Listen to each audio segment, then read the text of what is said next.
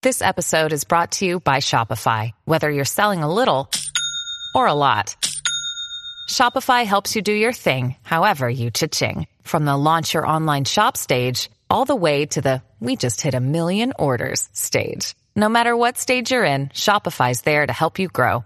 Sign up for a $1 per month trial period at shopify.com slash special offer, all lowercase. That's shopify.com slash special offer.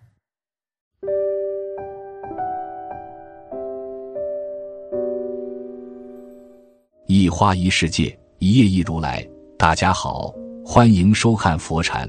今天和大家分享的是，老年人要面对的问题，是所有人最终都要面对的问题，即如何体面、有尊严地离开这个世界。每个人都希望自己能在平静满足中安然的离开这个世界，死时没有恐惧，没有痛苦，没有遗憾，心无怨念。在一生结束时是满意的，可这只是理想的状态。现实生活中，大部分老人都是带着各种各样的遗憾不甘离开。例如今天要说的这位四个孩子的母亲，她在遗书中说道：两年前自己的丈夫去世后，自己便失去了世界上唯一可以依靠的人。她一个人很孤独，希望有哪个孩子能接她去一起生活。但他等了很久，没有一个孩子主动开口。他终于明白，不会有人愿意接他去一起生活。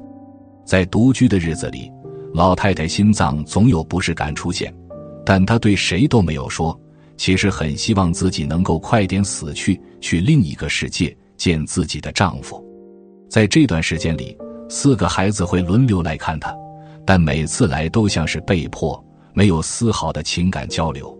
好像他和他们是没有关系的人。他们来看他的时候，老太太眼巴巴的看着，生怕得罪他们。这样被陪伴着度过了六百三十天。后来他预感到自己大限已到，便留下了这份遗书。八十岁老妈妈的遗书如下：儿子们，今天六月初六，我过了八十岁生日，也就是说，我活了整整八十个年头了。这么长的岁月里。我生了你们四个，又帮你们带大八个孩子，也就是说，我这一生，用一双手亲手抚养儿孙十二个人。但是，我老了，老到要看你们的脸色生活。尤其几年前，你们父亲去世后，我明显感觉到你们对我的不耐烦，一日多过一日。你们父亲刚去世那会儿，我真心希望哪个儿子能把我接到家里。我想和你们一起生活，哪个都行。为此，我盼了两个月。两个月后，我心凉了。我知道，不会有谁肯接我去你们家。好在那时候你们对我也算可以，四个人轮班，每人一个星期，这样每天晚上我就不怕了。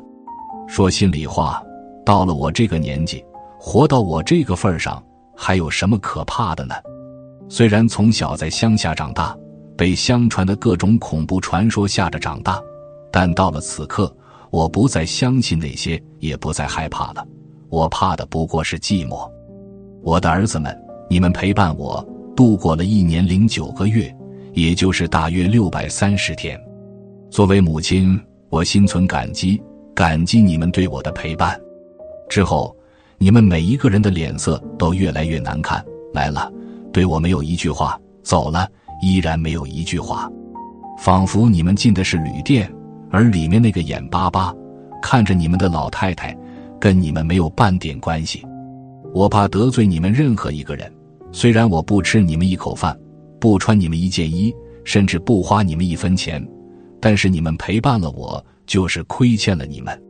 即使我变得小心翼翼，但你们还是一个一个悄无声息地。撤出了我的夜晚，没有人再来了，把寂寞不容分说还给了我。那也好，毕竟你们父亲去世后，你们陪伴了我一年零九个月，对此我感激不尽。剩下的日子我自己走，艰难前行了两年多，我过了八十岁生日，你们对我祝福长命百岁，我笑苦笑，活到这个年纪可以了。长命百岁没用，这段日子我的心脏越来越难受。我没有说出来，也不知道对谁说。我希望疾病能快点把我带走，那样我将感激命运对我的厚待。几天前的夜里，我梦见了你们的父亲，他笑着看着我说：“走吧，我来接你了。跟我走，你再也不会寂寞。”醒来，窗外群星璀璨，月亮又圆又大。这个美好的夜里，我梦见了你们父亲，梦见他来接我。我感激他这一辈子的爱护，也感激你们六百三十天的陪伴。我的心脏一日比一日难受。我明白大限要到来，于是写了这封信。母子一场的缘分，总算快尽了。我满头白发了，让我用我的满头白发发誓，我真的很感激你们的陪伴照顾。但除了这句，我还有一句要说的是：我后悔生了你们。如果有来生。再也不见了，但我是母亲，我恶毒不起来。我还是希望你们四个的晚年都能幸福，不会被你们那八个孩子嫌弃。情尽了，言尽了，就此打住吧。几天后，老人死了，很安详的死在自己的床上，手里拿着她和丈夫唯一的一张相片，上面只是夫妻两个人，余生不爱，来世不再相见。这位母亲离开时。心中的不甘和埋怨显而易见，这大概是现如今很多老人的现状。他们的孩子也不是说完全没有良知，完全不赡养老人，他们也会保证老人的衣食住行，但两代人之间的沟通普遍接近于零，因为没有沟通，误解偏差便难以避免。这是一个不争的事实。两代人无论怎么努力，观念都不可能一致。因为成长环境所面临的生活状态完全不同，存在冲突也正常。大部分人都是有良知的，之所以有各种各样的冲突，因为个人的立场不同，需求不同，没有同等的认知，偏差便会滋生出来。或许很多人看到这份遗书的第一时间，一定会谴责子女不孝，但其实这份遗书里很清楚的写道。孩子陪伴了他六百三十天，孩子们并不是全然不顾老人的死活。或许当他的子女看到这份遗书的时候，才能明白老太太的真正需求，才能看到，原来老太太的内心有那么多怨念。我们都听过一个词“返老还童”，一个人无论在一生里经历过多少腥风血雨，当他老去，体力、智力全方位下降时。终归会变得像孩童一样弱小。每个老人的内心其实都很脆弱，他们害怕被子女看不起、被嫌弃，害怕没有劳动能力依附于人，更害怕疾病缠身连累后代等。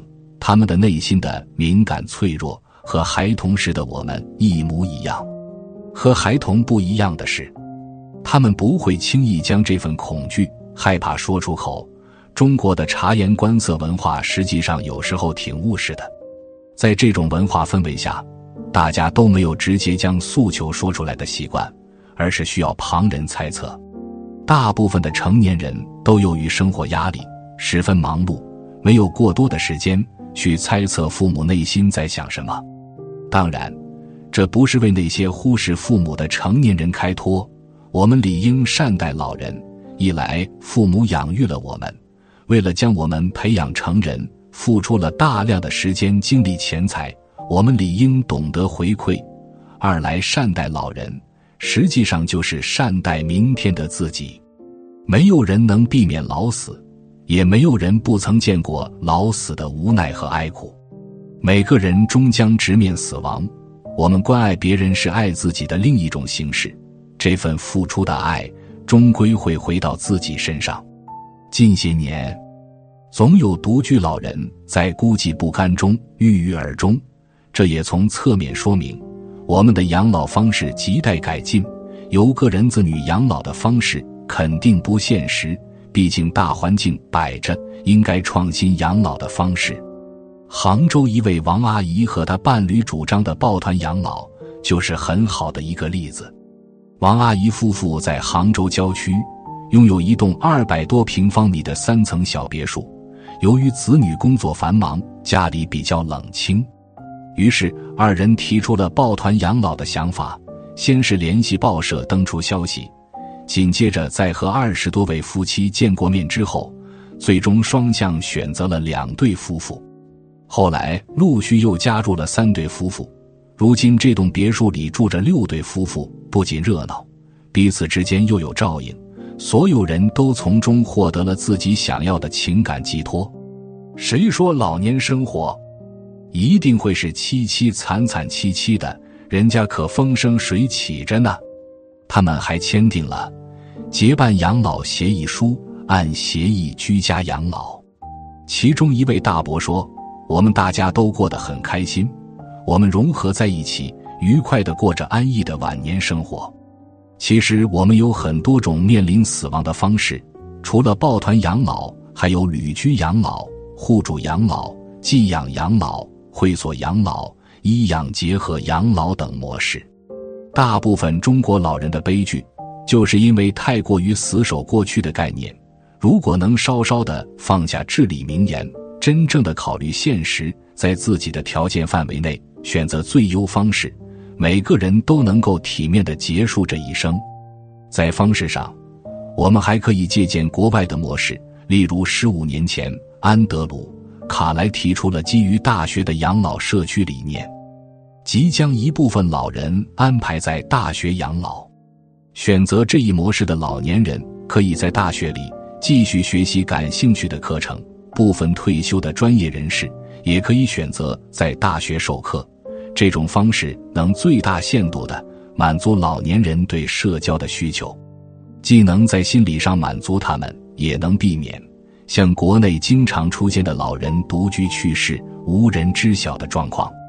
体面养老的方式有很多，但要切实推行，需要老人、子女、社会三方的共同努力。希望每一个人都能够老有所依。今天的分享就是这些，非常感谢您的收看。